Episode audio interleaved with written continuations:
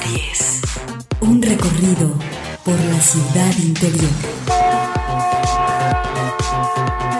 Con Alonso Torres. Bienvenidos.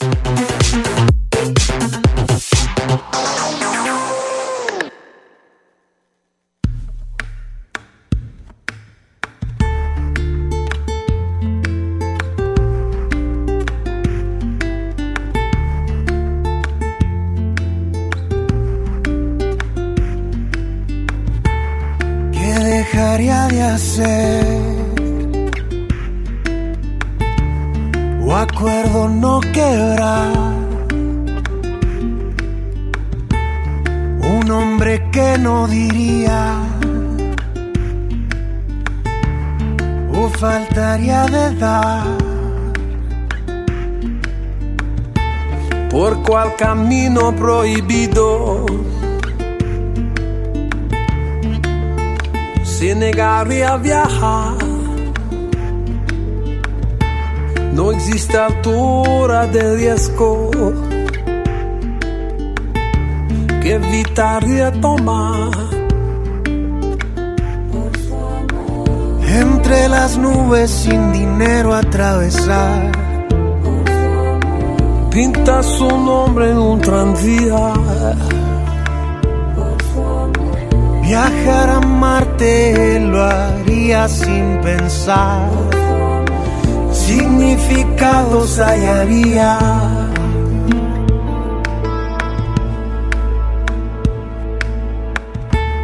¿Qué es lo que no intentaría? Un hombre supera sus miedos más profundos que suelen traicionar. No existe esfuerzo que se fuese a agotar. Ella es la luz bajo la luna. Acumulando poco a poco para ahorrar se ganará su adoración.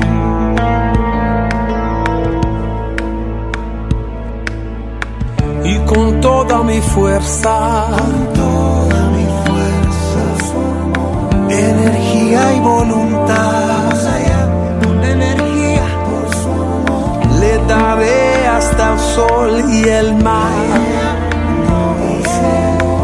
volaré hasta el cielo y de allá.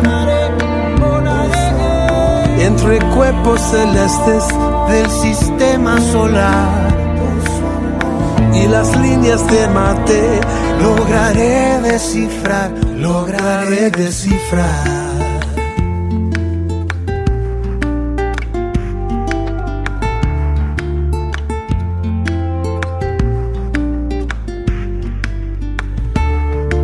Lo que no intentaría.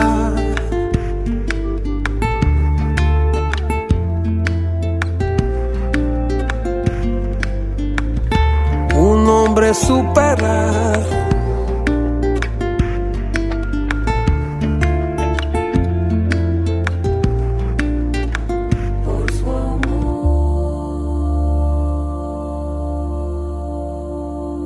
Esta es la voz del gran cantante y compositor inglés Sting, interpretando en español, por cierto, esta canción titulada Por su amor, para darles la bienvenida. En este caso se hace acompañar de Kurt Ramos, un cantante originario del estado de Sinaloa. Y como les he comentado, he estado leyendo el libro de Irene Vallejo, El futuro recordado, donde presenta un capítulo titulado Dinámica del amor. Aquí habla de un pasaje de Platón en el que afirma que el hombre y la mujer eran un solo ser, llegaron a ser tan poderosos que se rebelaron contra los dioses en esta forma del andrógino, hasta que en castigo los partieron en dos y desde entonces se buscan eternamente. Es lo mismo sexo y sexualidad, qué es normal y qué no lo es en la sexualidad, por qué me gusta lo que me gusta, se puede hablar de normalidad, porque la sexualidad no es blanco y negro, existen una serie de matices y formas de expresión. Hoy hemos preparado un programa especial con las voces de algunos de nuestros especialistas que ayudan a entender conceptos básicos en torno a la sexualidad y nos brindan temas para la reflexión y recomendaciones para la vida cotidiana. Acompáñanos. Yo soy Alonso Torres, Guadalupe Estrella en la producción, Evelyn Ramos en la asistencia, Yaneli Herrera en las redes sociales y José Luis Vázquez en la operación técnica. Enviamos como siempre un saludo cordial a las personas que nos escuchan a través de las emisoras de Radio Universidad en todo el estado de Jalisco.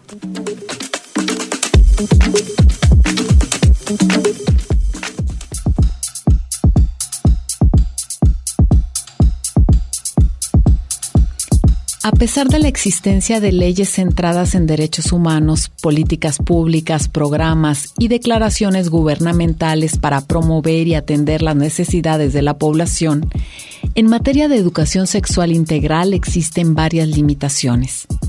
La educación integral en sexualidad desde la infancia favorece la adquisición gradual de información y los conocimientos necesarios para el desarrollo de las habilidades y de las actitudes apropiadas para vivir una vida plena y saludable, así como para reducir riesgos en materia de salud sexual y reproductiva.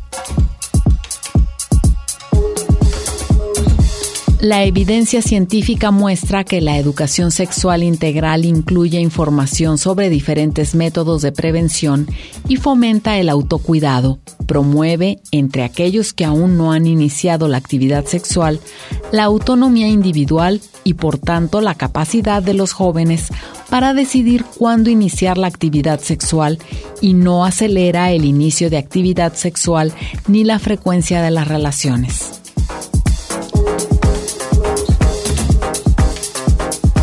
Porque creemos que una información adecuada ayuda a tomar mejores decisiones, hoy en el Expreso de las 10 te presentamos algunos de los mejores momentos de los jueves de sexualidad en nuestro programa. Esperamos lo disfrutes. Comenzamos.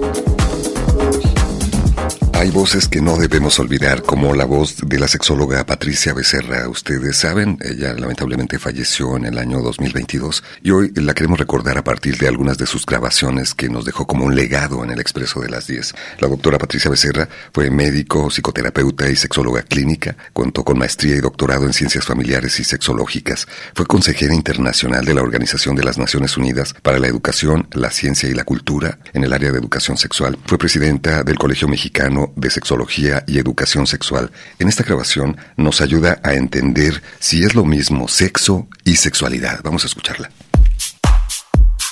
¿Tú crees que es lo mismo sexo que sexualidad? Bueno, podemos definir el sexo como la parte biológica y sexualidad ya incluye más cosas como lo es la parte de género, cómo te identificas, eh, partes de erotismo, cómo vives tu sexualidad exactamente. Es un amplio gama.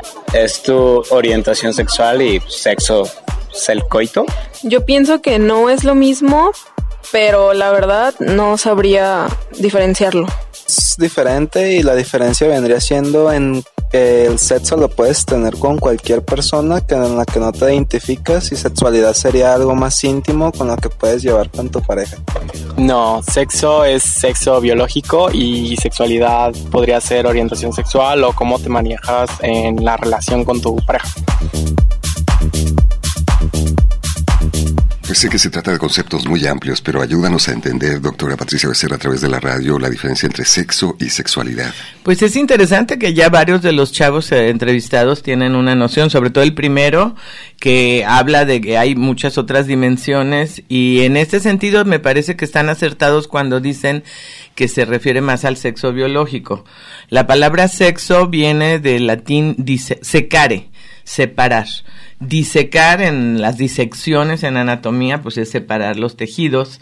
Y ese separar está hablando de que hay una diferenciación sexual biológica, que es la que descubrimos en el bebé cuando nace, en eh, genitales masculinos y femeninos. Ese es el origen de la palabra sexo, que ahora la mayoría lo entiende como coito, ¿no? Y que es interesante, pues, por eso yo he mencionado mucho, sobre todo en Cuesida, que el término sexo seguro, que se supone que donde no hay coito en ese tipo de interacción, eh, que no hay fluidos, etcétera, intercambiados, la palabra sexo seguro nos habla de que seguro hay sexo, o sea, que seguro hay coito, entonces no me parece tan clara como erotismo seguro. Que es más amplio en ese sentido. Sí, porque ahí ya no se implica necesariamente la idea del coito en el erotismo, ¿no?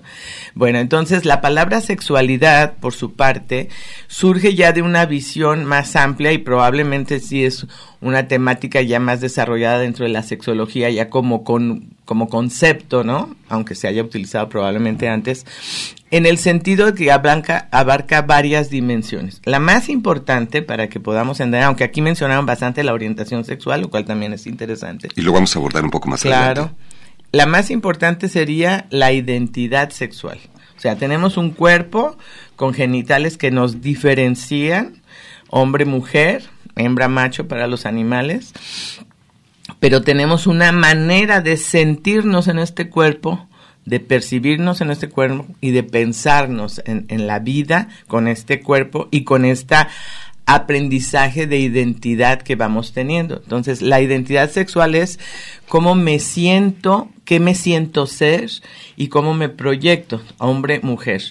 Entonces, en este sentido, por ejemplo, también hablaremos a lo mejor un poquito más adelante de las circunstancias que cada vez se han abierto más, se han desarrollado más y hay mucho más conocimiento ahora sobre los casos de personas que no se sienten con la identidad sexual de su cuerpo, que son los transgénero y los transexuales, y que se sienten atrapados en un cuerpo que no les corresponde porque su psique, vamos a decirlo entre comillas, su alma, su manera de sentirse es diferente que la que su cuerpo expresa. Y eso es interesante cómo vemos que en el ser humano el determinismo biológico del cuerpo ya no es absoluto, ya no decide todo, ya puede haber una diferencia entre lo que soy como físico, como cuerpo y lo que me siento ser como emociones, como pensamientos. Entonces, en ese sentido también vemos otros aspectos de la dimensión de la sexualidad, que es esta, a quién, quién me atrae hacia dónde me oriento en mi emotividad, en mi deseo, y esto es la orientación, que al, inicio de que se desarrollaran estos conceptos, mucha gente, pues todavía mucha gente confunde orientación con identidad, y era muy interesante ver cómo se les manejaba el concepto como si fueran poco hombres, medio hombres, medio mujeres, marimachos, y se les llevaba la idea de que estaban mal, que no eran hombres completos o no eran mujeres completas en su identidad, cuando en realidad simplemente las personas homosexuales tienen una atracción por personas de su mismo sexo, o los bisexuales por ambos sexos, aunque también aquí ha habido muchos prejuicios hasta del ambiente, eh, del ambiente gay, eh, considerando que no se deciden a manifestar su homosexualidad, pero sí hay, y yo he tratado muchas personas bisexuales que realmente si son capaces de sentirse atraídas por las personas de su sexo y por las personas de sexo distinto. Están un poco discriminados los bisexuales, que luego les dicen así un poco peyorativamente bicicletas, en los dos ambientes, ¿verdad? Porque cuando en el ambiente heterosexual se percibe que esa persona haya tenido interacción con alguien homosexual o, o en una relación homosexual, pues también se les discrimina generalmente. Por estos estereotipos que llegan a presentar. Claro, y por la idea de que no puede haber más que la como que se llama sociológicamente la es decir, que tenemos que ser heterosexuales porque estamos destinados para tener hijos y biológicamente solo pueden tener hijos las relaciones pene-vagina, depósito de semen dentro de vagina. También esa visión reproductiva que nos ha determinado durante siglos en la cultura judío-cristiana y nos ha limitado, porque yo, yo siempre les digo a mis alumnos, vean este el argumento que es ¿por qué en lo que más nos parecemos a los animales, que es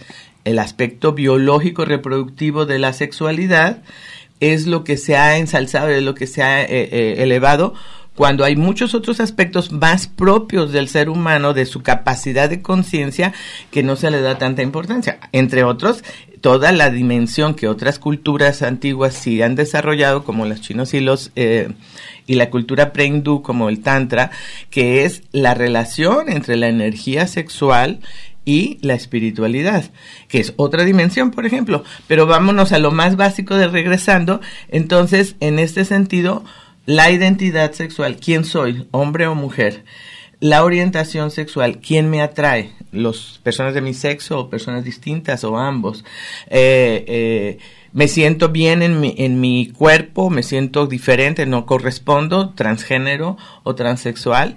Y también aquí aparecerían en la interacción de los seres humanos los roles o papeles sexuales, ¿verdad? Que esa es la manera como me manifiesto, como me expreso, los hábitos, las costumbres, los aprendizajes. Por ejemplo, una cosa típica de la cultura muy eh, tradicional, niña, siéntese bien, cierre las piernas, ¿no? Ciertos comportamientos eh, relacionados con el género, en donde en los hombres los niños pueden andar en los pueblitos encuadraditos en la calle y no pasa nada, las niñas, ¿no? En fin, toda una serie de tradiciones que se vistan de rosa, las mujeres eh, de, de azul, los hombres. Yo llegué a tener varias pacientes más hace más tiempo que ahora eh, eh, preocupadas porque a sus niños les gustaba el rosa. Lo bueno es que ahora hasta las bandas de los machos muy machos andan se así, ponen de rosa con y muchos colores y combinados, ¿verdad? Entonces, eso se ha abierto, como en muchos momentos el vestimentario también, ¿verdad?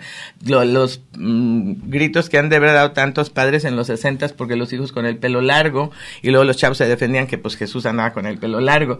Y luego cuando aparecieron los aretitos, también muchos papás, no, pero como es eso, eso no es masculino, en fin. Fuente de conflictos eso, diversos. Eso cambia más, felizmente es más posible tener la evidencia de las diferencias de las distintas culturas en el tiempo y en el espacio, pero ese es también otro de los aspectos de la dimensión. Y yo diría, bueno, estamos también en la idea de biológico, psicológico Exactamente, y social. social. ¿verdad? Entonces, biológico, el cuerpo, esa diferenciación sexual, eh, psicológico, cómo me siento y cómo me expreso, social, sobre todo esto de los roles de género, cómo manifiesto, con cómo expreso mi identidad de ser hombre o ser mujer y mi orientación de ser atraído de una manera o de otra.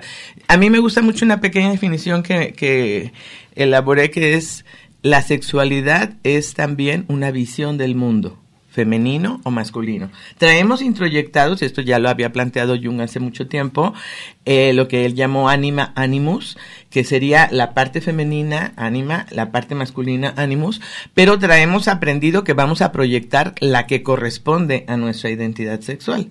Entonces, en esta manifestación es qué visión del mundo tengo y cómo me expreso en ella.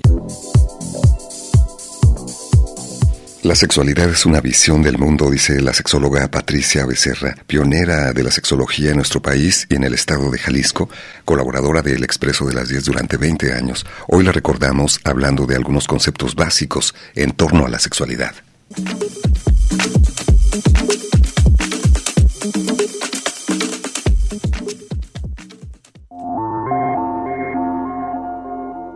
Una mujer y un hombre llevados por la vida. Una mujer y un hombre cara a cara.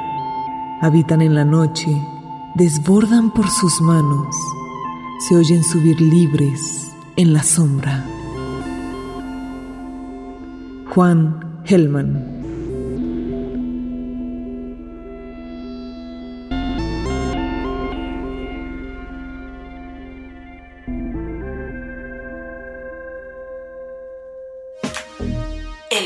expreso de las 10. Al principio del programa les comentaba que estaba leyendo el libro de Irene Vallejo, El futuro recordado. Aquí me encontré con un capítulo titulado Dinámica del amor, en el que habla de este pasaje de Platón, en el que afirma que el hombre y la mujer eran un solo ser. Decidimos realizar una adaptación radiofónica de este pequeño texto que contiene el libro en la voz de Lolita Estrada y vamos a escucharla.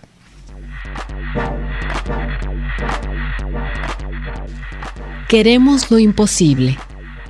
Si empieza a parecer posible, deja de ser lo que queríamos. Esta es la ley de la dinámica de nuestras pasiones, según el poeta Marcial. Él escribió en el siglo I después de Cristo. Me persigues huyo. Huyes, te persigo. Ese es mi carácter. No quiero tu atención, quiero, tu rechazo.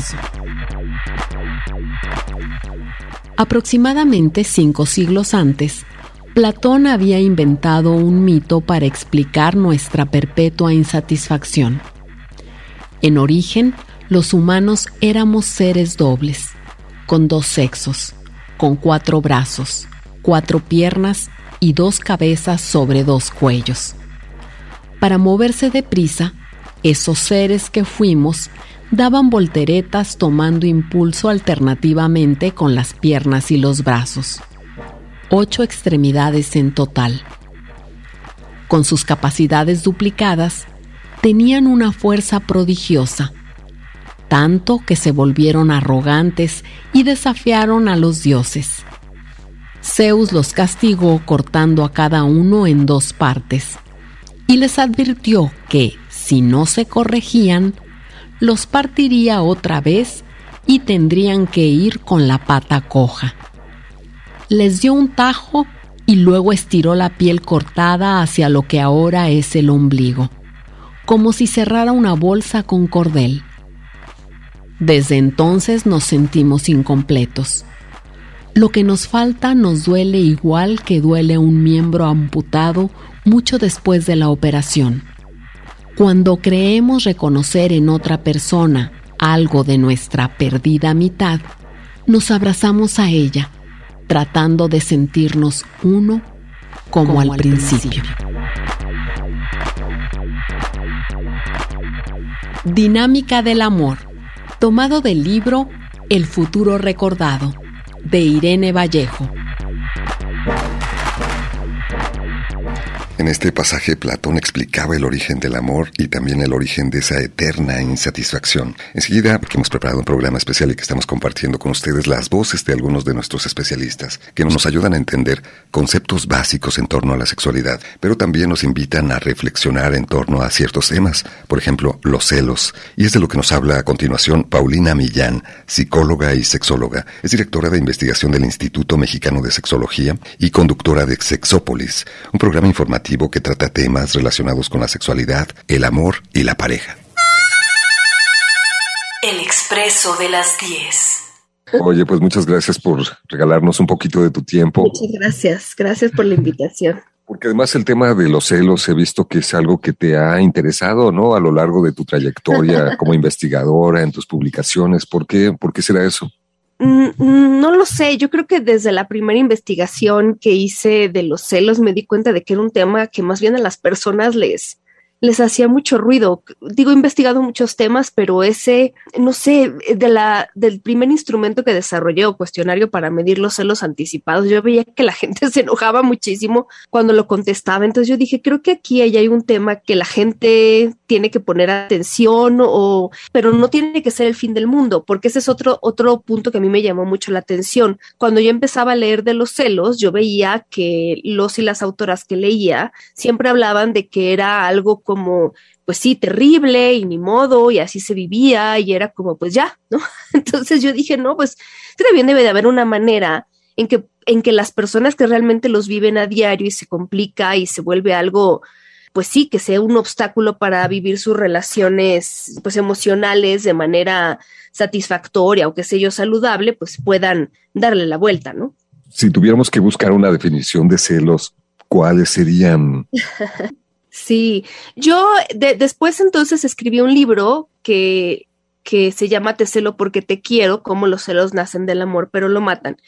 Y yo ahí ponía una definición que es algo así como el temor real o imaginario a perder algo que es de valor pues importante para nosotros, ¿no? Ese algo es la exclusividad afectiva de una persona, la exclusividad sexual de una persona, o sea, quería yo una definición que también abarcara el tema de los celos de las amistades, de a veces me preguntan de los hermanitos, ¿no? Y, lo abarca porque cuando llega, por ejemplo, un nuevo hermanito a la familia, pues el, el, niño que ya está ahí o la niña, pues claro que tiene miedo de perder la atención del papá o de la mamá, claro que está ahí. Y entonces, eh, pues llega esta amenaza que en ese caso, pues no sé, un poco real, un poco imaginaria, de que eso vaya a suceder. Entonces, entre lo que sí hay y lo que nos malviajamos, pues esa amenaza está ahí y es, es, es de pérdida de algo que es importante para nosotros. Yo siempre bromeo con esto de que no celamos a cualquier persona extraña que cruza por la calle, ¿verdad? Porque en realidad, pues con esa persona no tenemos un vínculo establecido ni tenemos ya algo importante que, que no queremos perder o que no queremos arriesgar, ¿no? Si tuviéramos que buscar una diferencia entre envidia y celos, cuando nosotros hablamos de envidia, siempre estamos pensando que queremos algo que otra persona tiene, ¿no?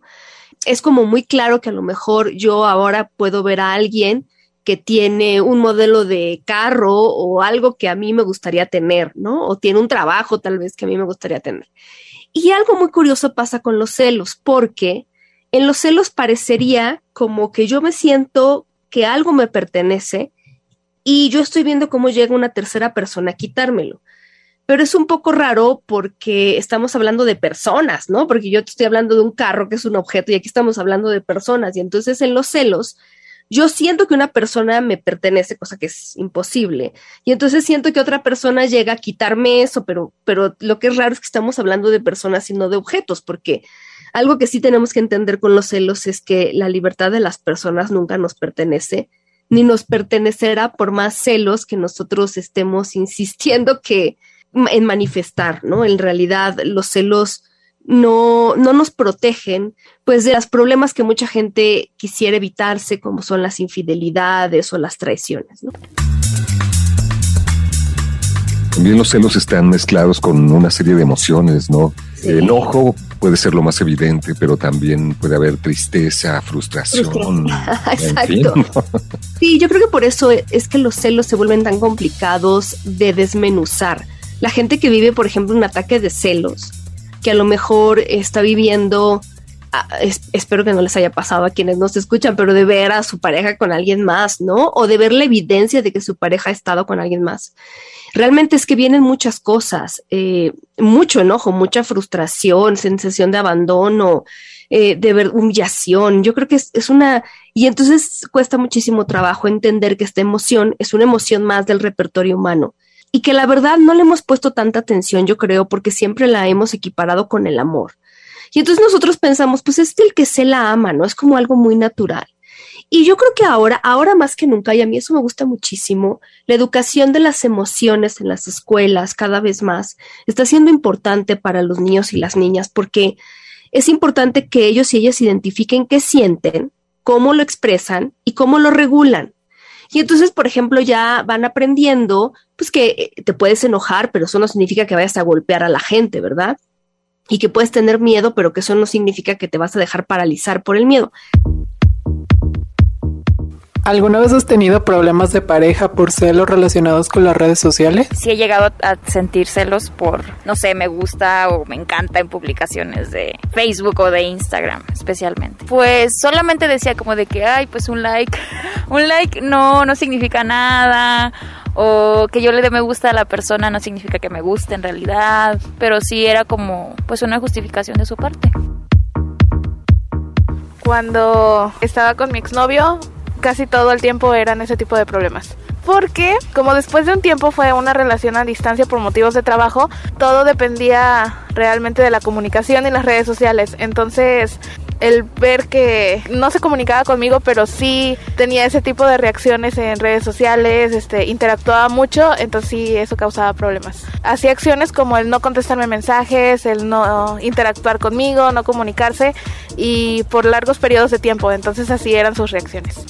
¿Y cómo afectaba esto en la vida de pareja por los celos de las redes sociales? Causaba mucha ansiedad. Yo no entendía qué es lo que pasaba y, si yo reaccionaba así como él lo hacía, entonces ahí sí había molestia.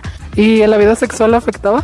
Sí, porque teníamos problemas y yo, por ejemplo, quería hablarlos antes de continuar con otras cosas, pero se negaba o reaccionaba ahora así como, como ignorando lo que yo sentía o yo también llegué a ignorar esa parte por querer tener las cosas en paz, pero pues no se podía siempre. Pero con los celos es otra cosa. Con los celos aprendemos que está bien si tú te dejas básicamente bloquear el razonamiento porque eso es algo que estás actuando por amor, ¿no? Y así tenemos muchos lugares en donde es un atenuante de homicidio decir, bueno, esto fue un crimen pasional porque, pues porque cómo no, ¿verdad? Pero la verdad es que los celos también son una emoción que tendríamos que aprender a regular, porque si no, las cosas que nosotros vemos, ¿no? Ahora que le dicen las relaciones tóxicas, porque pues también, ¿no? Si nosotros actuamos y dejamos que los celos nos cieguen, estamos realmente pues dejando de actuar como seres humanos responsables y estamos nada más dejando que, que es, pues sí, que, que, el enojo hable por nosotros y no resuelve nada, que eso es algo que yo siempre he propuesto. Los celos actuados no resuelven absolutamente nada. En este libro y como parte de las investigaciones, yo entrevisté a muchas personas que me decían, yo sí hice cosas a veces por los celos, ¿no? Como llegué a, rayarle el carro y a, y a cortarle la ropa y, y de momento parecía como los primeros 10 segundos como que ya me había aliviado, pero nunca, nunca mitigaron mis celos. Pues hay quien considera los celos como una expresión de amor, pero en ocasiones se convierte en una verdadera historia de terror. Y Paulina Millán, psicóloga y sexóloga que acabamos de escuchar, nos invita a reflexionar, reconocer y hacernos responsables de ciertas emociones y comportamientos. Un saludo para las personas que se han comunicado esta mañana, gracias a Viviana Mesa, quien nos dice, gracias por recordar a la doctora Patricia Becerra. Francisco nos comenta, me gustaría saber más sobre la adolescencia actual, prejuicios y forma de abordarlos. María Trinidad nos dice me gustaría que hablaran de salud sexual en hombres mayores de 70 años. Y Cristian Enrique nos sugiere tratar el tema de infecciones en la piel en áreas poco ventiladas, como los pies o las axilas. Un saludo para Leticia Gutiérrez. Nos envía un saludo y nos pide realizar un programa en torno a la nutrición. También Ale Force nos dice, buen día expreso, me encantaría que hablaran sobre niños con habilidades especiales, como les dicen los niños superdotados. Algunos temas que les gustaría escuchar a las personas que nos acompañan el día de hoy.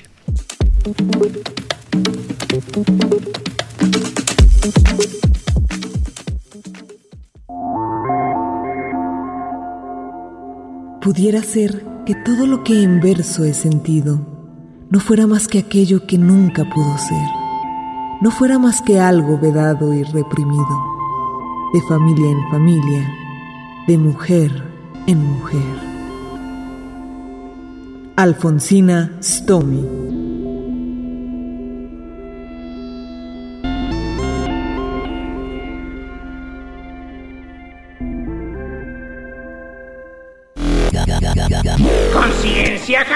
he tenido, jamás. Déjate llevar por El expreso de las 10. Un recorrido por la ciudad interior. Regresamos. Muy bien.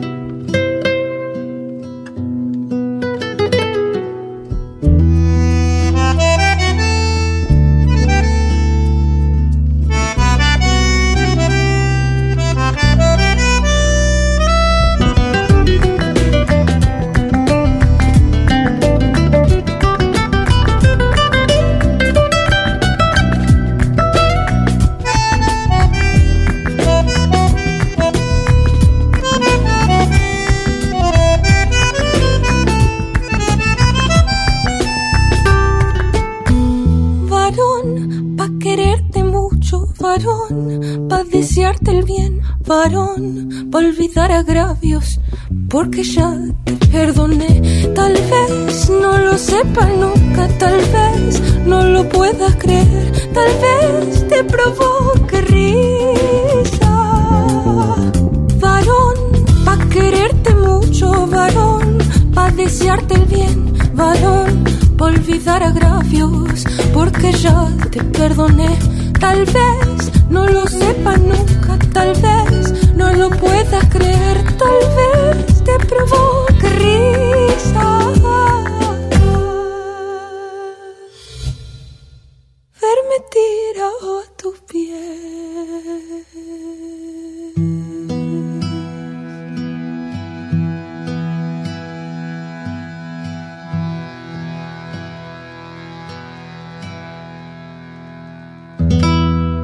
Muchas gracias por seguir con nosotros. Hoy estamos escuchando a Delfina Chef con este tema titulado Milonga Sentimental. Hoy estamos presentando algunos conceptos básicos en torno a la sexualidad en voz de algunos de los especialistas del Expreso de las 10. Un saludo para Jorge Alberto, se ha comunicado.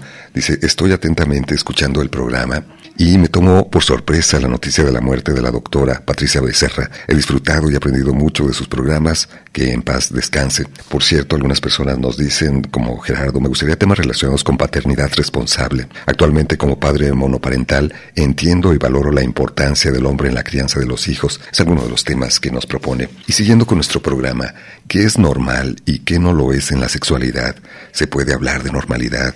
¿Has escuchado hablar tal vez del fetichismo, el boyerismo o la zoofilia? Se les conoce como parafilias, un término que tiene un componente negativo. Así que el doctor Juan Luis Álvarez Gallú, pionero de la sexualidad en México, exdirector del Instituto Mexicano de Sexología, propuso el concepto expresiones comportamentales para referirse a las diversas formas de vivir la sexualidad. La doctora Irma Quintero, quien es ginecóloga y sexóloga, profesora aquí en la Universidad de Guadalajara, nos ayuda a entender este concepto. El expreso de las 10. Aquí la cuestión es cuánto nos cuestiona en relación a poder vivir el placer y que puede ser experimentado de diferentes formas por cada ser humano y el que lo pueda vivir con apertura y sin culpa. Hay límites en este sentido de la sexualidad y uno de los límites importantes es que cuando en, en, relación a una pareja hay el consentimiento de ambos, ¿sí? Y no se daña a terceros y no hace este en contra de la voluntad del otro, pudiera ser permitido. Y en este sentido, si al ser humano no le causa angustia o no le causa cierta disfunción sexual al estarlo viviendo. Es muy amplio, es, es un tema que puede resultar polémico, pero creo que cuando podemos explicarlo a través del modelo de las expresiones comportamentales de la sexualidad, es mucho más fácil entenderlo. ¿A qué me refiero con esto? Mira, hacia 1986 el doctor Juan Luis Álvarez Gallú precisamente propuso este modelo de entendimiento de, la, de, de las expresiones comportamentales de la sexualidad. Primero, quitándole la parte que podría ser eh, descalificativa o peyorativa o que le quitaba precisamente el término de patología o de perversión, al entender que las expresiones comportamentales de la sexualidad pueden eh, presentarse eh, en diferentes grados en el ser humano. Como escalas, digamos. Sí, es una escala de siete niveles la que propuso Juan Luis Álvarez Gallú, pero no nada más la propuso, hizo un estudio, sí, que em, inicia en 1984 y que se hizo en nuestro país para ver cómo estaban estas expresiones comportamentales de la sexualidad. Y entonces divide estas expresiones en dos rubros muy este, amplios. Una, el contexto no erótico y el contexto erótico.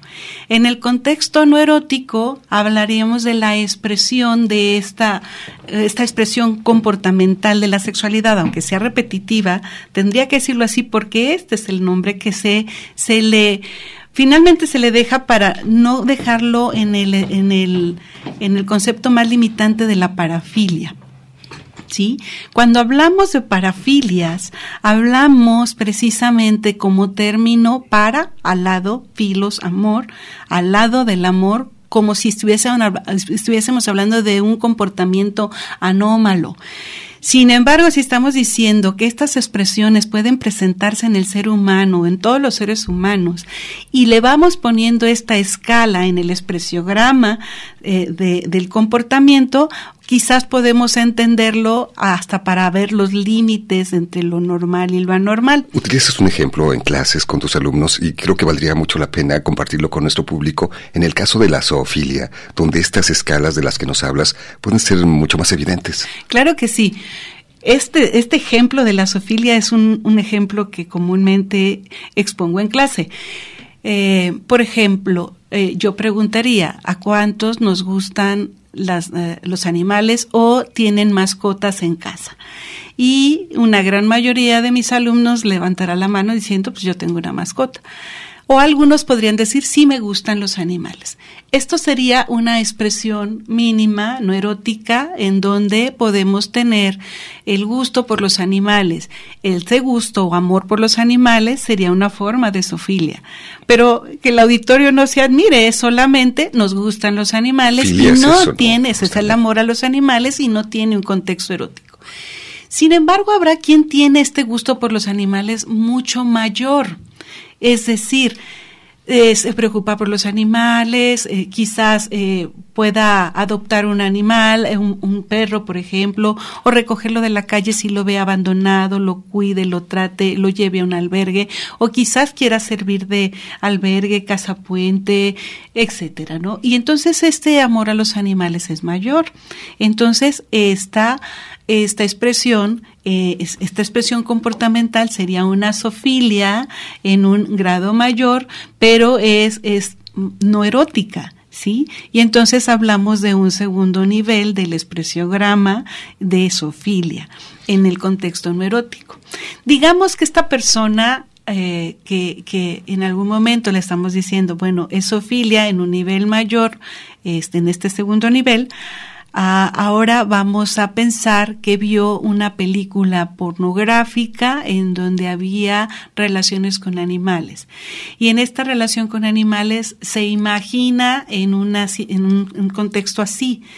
Ah, ahora ha llevado esta expresión al nivel de la fantasía, cuando solo son pensamientos, solo son fantasías, pero que no sería capaz de realizarlos. Entonces ahora estaríamos en un nivel 3 del expresiograma ya seguiríamos incrementando en una expresión mínima este, erótica después del nivel de fantasía cuando voy a hablar del nivel 4. En algunas culturas, por ejemplo, algunas este, culturas inician sus relaciones sexuales con animales.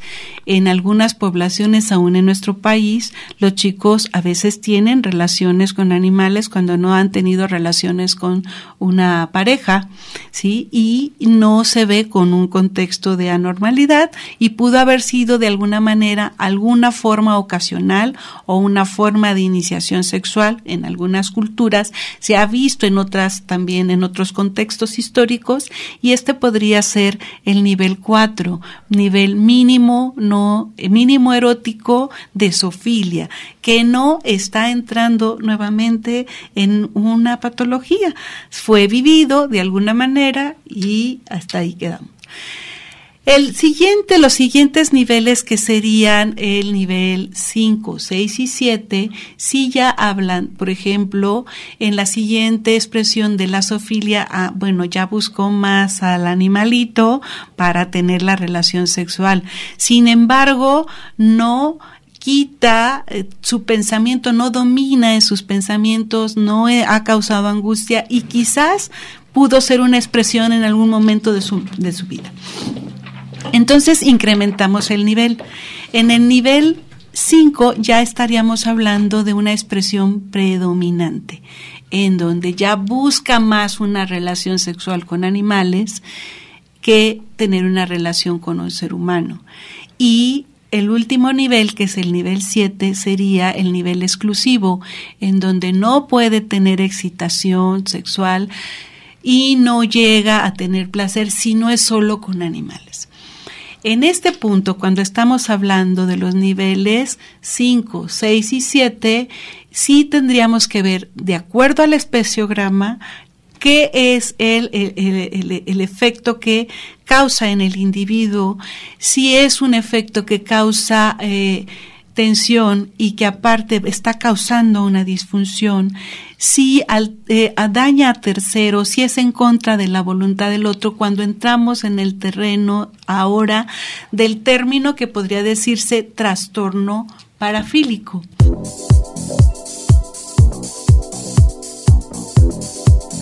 Es la voz de la doctora Irma Quintero quien nos ayuda a entender este tema, este concepto de las expresiones comportamentales. La doctora Irma Quintero es médico, ginecóloga y sexóloga, responsable del servicio de embarazo de alto riesgo de la Unidad de Medicina Materno-Fetal en el Hospital Civil Dr. Juan Menchaca, profesora de ginecología, obstetricia y medicina sexual en el Centro Universitario de Ciencias de la Salud. Un saludo y un agradecimiento para las personas que se han estado comunicando proponiendo temas que les gustaría escuchar aquí en el Expreso. Lore Velázquez nos dice un tema de sexualidad y sus roles en la pareja y la sociedad, me gustaría escuchar. Alfonso Sandoval, pueden tratar el tema de comunicación entre padres e hijos con todas sus aristas. Saludos para Lili Martínez. Me gustaría un tema de sexualidad en la etapa infantil. Y Chío Hernández, la llegada de un bebé y cómo influye en la relación de pareja, mitos y realidades, son temas que me gustaría escuchar.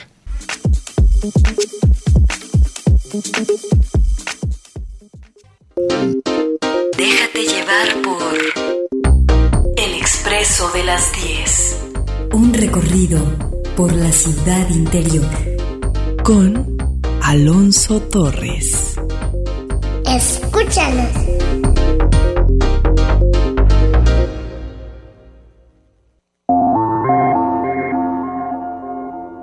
Mi corazón es tiesto regado de amargura. Hay otros viejos pájaros que pastan dentro de él.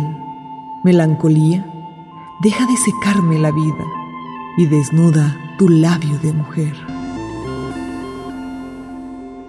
César Vallejo Un saludo para Dafne Alfaro que nos presta su voz para presentar habitualmente estos fragmentos literarios que acompañan el programa. Y gracias a todas las personas que se han comunicado proponiendo algunos temas para escuchar aquí en el Expreso de las 10. Un saludo para Gerardo, nos dice me gustaría escuchar de voces expertas los recursos humanos en la empresa, cómo ser un buen patrón sin ser barco o tirano, psicología aplicada a jóvenes que salen del aislamiento por la pandemia, cómo atender sus necesidades de inmediatez. Me gustaría escuchar también de neurociencia aplicada a la vida cotidiana Muchísimas gracias por estas recomendaciones. Saludos a César Osegueda. Me gustaría que hablaran de cómo depositar la basura tecnológica. Es un grave problema en el medio ambiente en la actualidad. Verónica Vargas nos sugiere temas de salud, por ejemplo, virus de papiloma humano, métodos anticonceptivos, cómo organizar tu tiempo y poder hacer lo que quieres durante el día. Temas de emprendimiento también nos sugiere. Viviana Mesa, un saludo. Un especialista en salud financiera como Álvaro Aldrete me gustaría escuchar. Cornelio Benavides nos habla de de todo sobre colesterol y sus consecuencias en la salud. Juanca González nos pide hablar acerca del transporte público y cómo se han visto afectadas las personas por los cambios de ruta. Silvia Jaime nos habla de temas como las afecciones del riñón o en la orina durante el embarazo. Vamos a registrar con mucho gusto todas estas temáticas y poco a poco las iremos presentando a lo largo de los días. Pásenla muy bien. Hasta la próxima.